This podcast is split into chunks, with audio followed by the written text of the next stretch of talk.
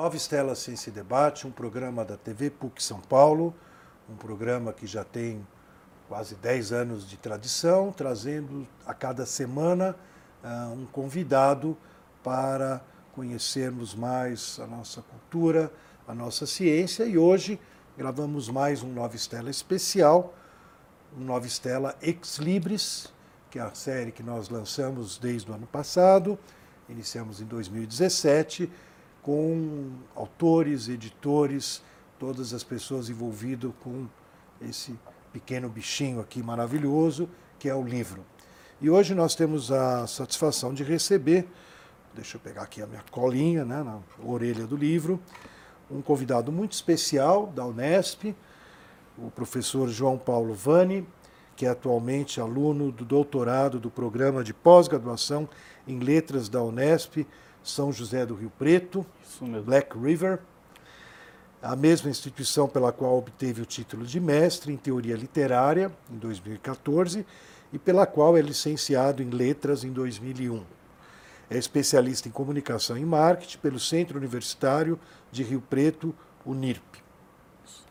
É docente experiente na área de metodologia do trabalho científico, foi pesquisador visitante na Universidade de Louisville, nos Estados Unidos, por meio do programa de doutorado sanduíche no exterior. É empreendedor, fundador do grupo editorial HN e da Academia Brasileira de Escritores, a, a, Besc, a, a Bresc, da qual é o presidente. Então é uma honra muito grande recebemos Vani, João Paulo Vani aqui conosco, principalmente porque nós estamos neste momento, né, recebendo ainda com um cheirinho fresquinho da gráfica, né, saindo do forno, o livro Terror e Trauma na Literatura, de 11 de setembro, As Marcas na Alma. Então é um livro aqui do João Paulo, que a Educ está trazendo com muita alegria ao mercado editorial, às boas livrarias. E hoje nós vamos conhecer um pouquinho desse teu trabalho. Muito bem-vindo, João Paulo. Muito obrigado pelo convite, professor. É, deixa eu já até de cara dizer né, que o trabalho dele né, na área de crítica literária, né, ele se debruça sobre o livro em inglês Extremely Loud, Incredible Close. Português. Extremamente alto e incrivelmente perto. Extremamente alto, incrivelmente perto. O autor é o Jonathan Safran Foyer. Né? Safran, mais um Safran aí da, comunidade judaica de Nova York, Isso. lançando aí o seu entre seus muitos romances, né? Exato. É, essa obra que ele fez sobre o 9/11, 11 de setembro, e que o João vai contar para nós aí como é que você chegou nessa pesquisa e o que, que você trouxe de bom para nós aqui no livro. Agradeço a oportunidade e falar sobre essa pesquisa é muito encantador para mim porque é um livro essencialmente instigante. Uma narrativa em que fotografias e elementos gráficos dialogam realmente com o conteúdo. Então eu recebi uma sugestão da minha orientadora quando nós começamos a discutir um projeto de mestrado. Ela falou: Olha, eu tenho um livro aqui que você vai se interessar. Leva leia e depois a gente conversa. E foi paixão à primeira vista. E estamos juntos aí, eu e a obra de Fower, desde 2011. Trabalhando primeiro com essa obra no mestrado, agora com todas as obras no doutorado. Uau! Vai se tornar um especialista no homem, né? É o objetivo. Legal. Então, na obra do mestrado, que, que bom, o 11 de setembro, obviamente, é um, é um marco do século XXI, né? A gente entrou no, na era de Aquários, como a minha geração sonhava, né? O tempo da paz e da, do, do entendimento, justiça social, liberdade, tudo, e tivemos um choque, assim, logo de cara que... E que choque. É que choque. Então conta para nós aí, o que, que, que, ele, que, que o teu autor nos é, apresentou. o principal elemento derivativo do 11 de setembro, em termos de política interna americana, foi o estilhaçamento daquele conceito de segurança absoluta. Nós somos a nação mais segura do mundo e nada irá nos acontecer. Não é bem assim. De repente, um determinado grupo sequestra aviões comerciais e faz desses aviões mísseis, destruindo um símbolo do poderio econômico no coração de Nova York e gerando aí, sem dúvida alguma, um gigantesco trauma coletivo para o nova-iorquino, para o americano, quando se viu o que? Vulnerável.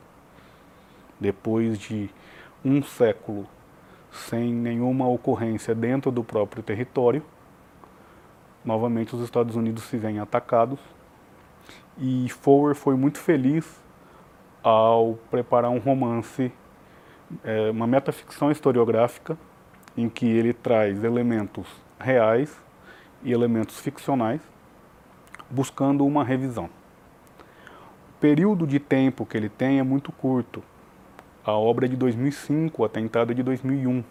Então, não teve tempo suficiente para aquele distanciamento histórico que a gente preconiza, né, e que os próprios teóricos da história preconizam, mas ele consegue reunir elementos suficientes para revelar o que era essa Nova York pós 11 de setembro, qual era o clima, o clima de insegurança, pessoas com medo de usar transporte coletivo, pessoas com medo de andar na rua, uh, uh, o caos que se instaurou pós-atentado. E o mais interessante é que ele faz isso no seio de uma única família. A obra, extremamente alta, incrivelmente perto, é uma obra dividida em três linhas narrativas completamente distintas. Uh, e a história basicamente se dá em torno de Thomas Shell, que é o personagem vítima no 11 de setembro. Thomas Shell estava numa reunião no World Trade Center. Lá em cima. Lá em cima Extremamente alto. Exatamente, no momento em que os aviões se chocaram com as torres. Diante disso, o que nós temos? Uma linha narrativa tem o filho do Thomas, Oscar, que é um menino de 8 anos, como narrador. Esse narrador ele é fabuloso, porque é um menino de 8 anos, ele tem Asperger, ele tem toda uma limitação de socialização e ainda assim ele tem um desejo maior que ele próprio de buscar respostas uh, que ficaram vazias com a morte do pai, com a ausência física e tudo mais. Uma segunda linha narrativa dá conta da história dos pais de Thomas. O pai, Thomas, e a mãe que sequer tem nome na obra. Ela é o tempo todo, chamada de avó. E a terceira linha narrativa é uma longa carta que a avó escreve para o Oscar, contando a história da família e oferecendo a ele elementos identitários que o pai não teve tempo de passar. Então, basicamente, o romance se divide em três grandes partes, tendo sido uma única, só a obra, só o trecho em que Oscar é o narrador, foi para a tela do cinema. Ah, o filme é só uma parte do livro. Isso, o filme é uma linha narrativa. É só a linha narrativa do menino Oscar. Obviamente, como você coloca aqui até no nome, né? O tema aqui é o terror e o trauma, né? Como é que esse trauma vai. O menino já não era fácil, ainda fica uma vida mais difícil. O que, que acontece com esse menino? O que, que você destacaria para nós aqui no. É, diante da, da morte do pai, a vida do menino muda completamente. E no dia em que fez um ano dos atentados, ele sentindo uma saudade muito grande do pai, entra no armário para mexer nas roupas, para sentir o cheiro do pai. E mexendo nas coisas, ele derruba um vaso e esse vaso quebra.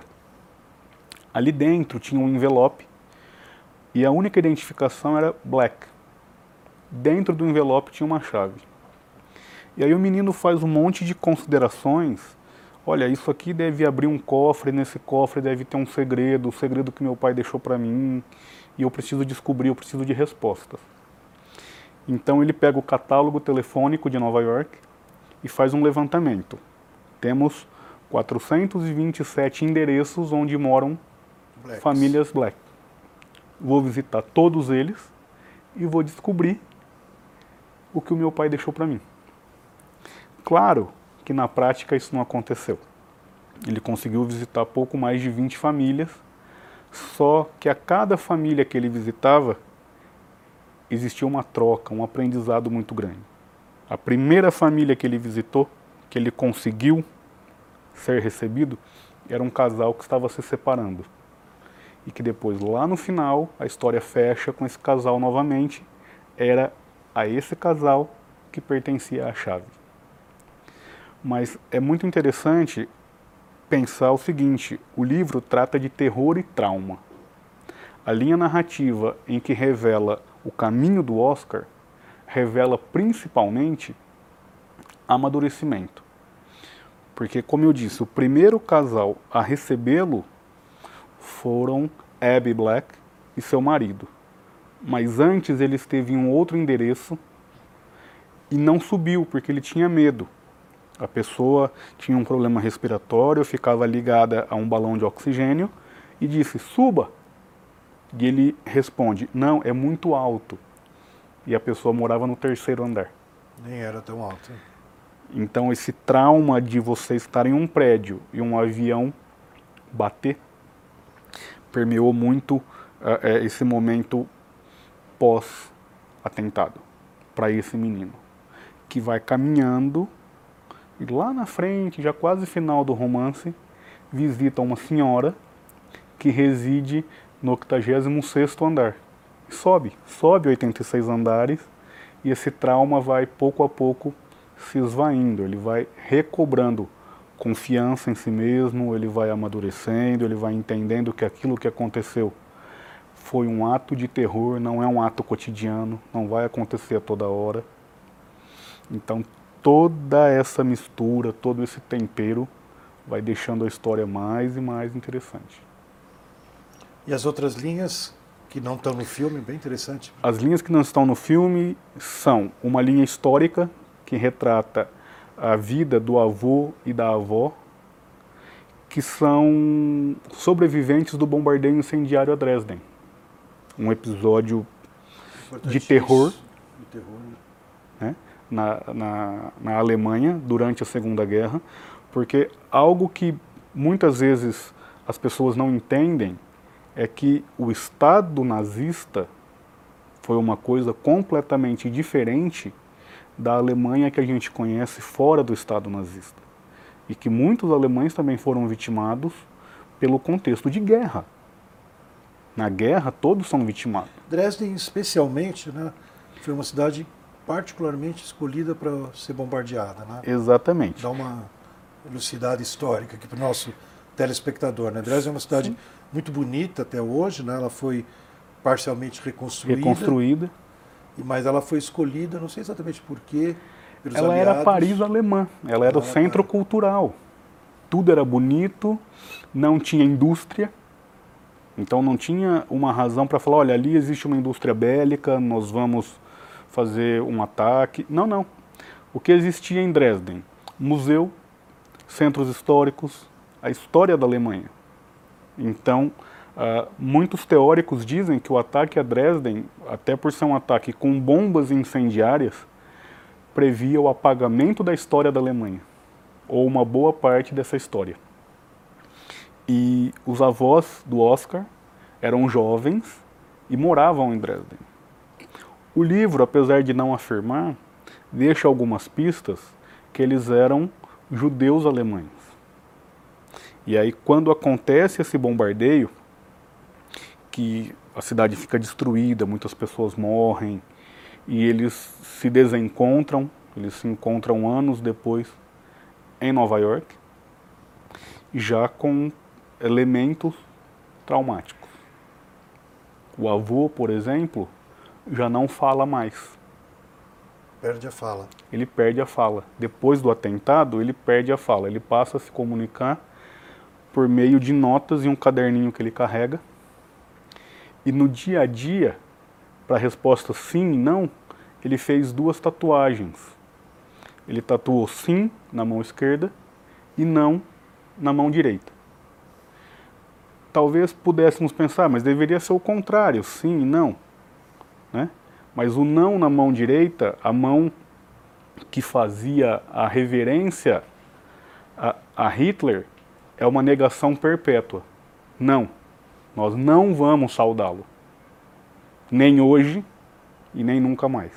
Então, esses elementos estão todos no livro, estão todos analisados no meu trabalho e são todos muito ricos.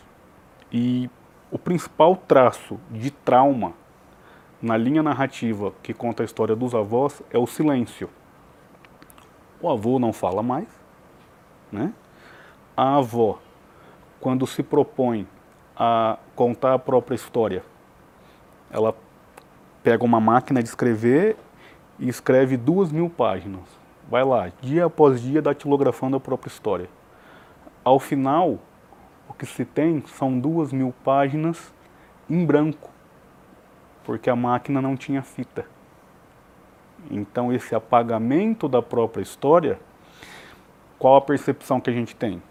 É como se ela não tivesse nada a dizer, é como se o passado dela devesse estar esquecido, devesse ter ficado lá no passado.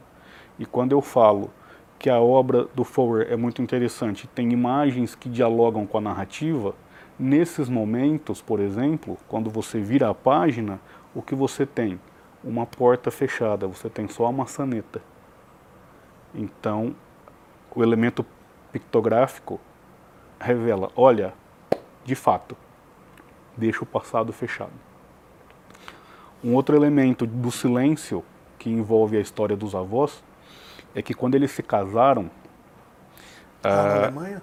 Oi? Lá na Alemanha não, em não, Nova York. Em Nova York. Nova York na Alemanha, o avô era namorado da irmã da avó, que estava grávida, eles iam se casar, mas ela morreu no bombardeio.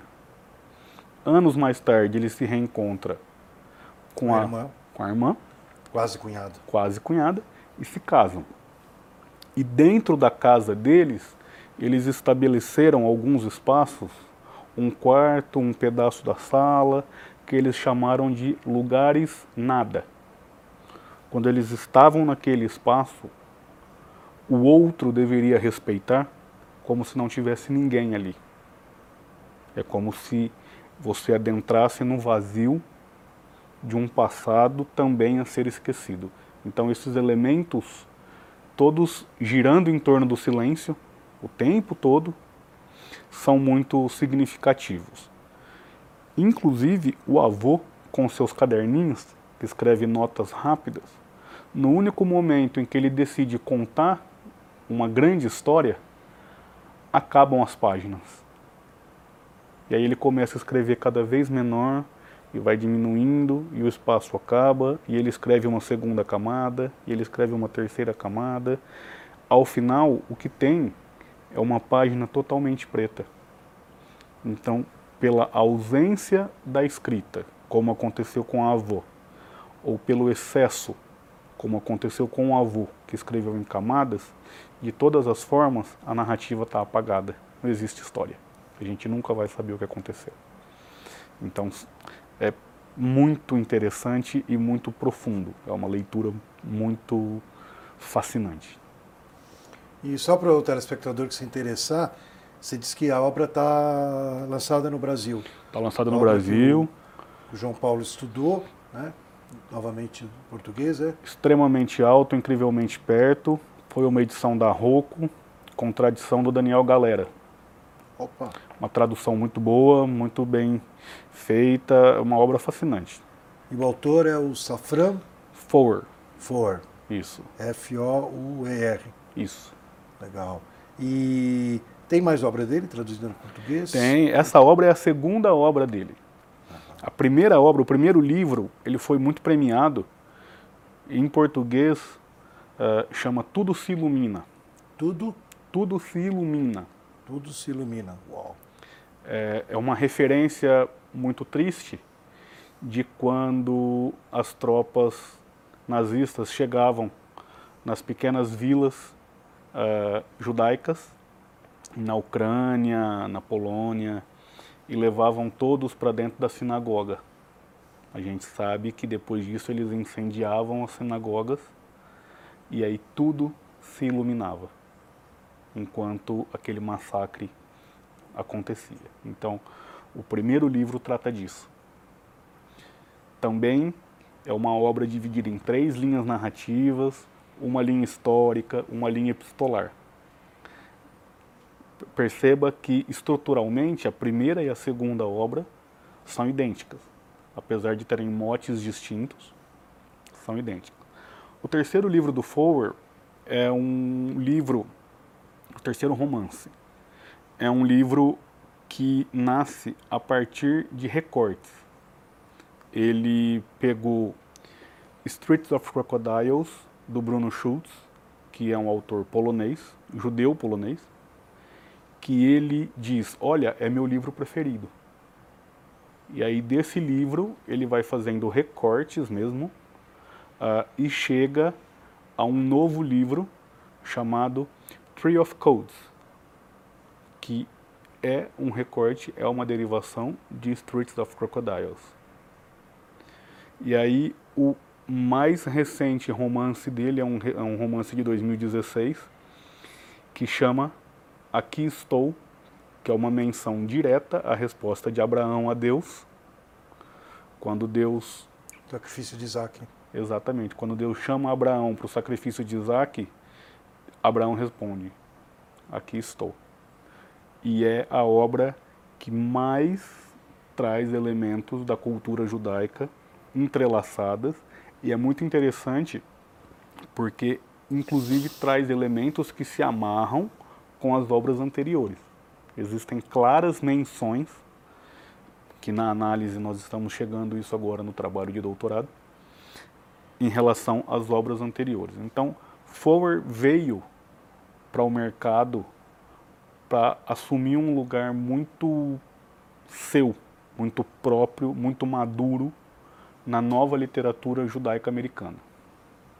Está fazendo isso muito bem, é um autor premiado, ele é professor de escrita criativa.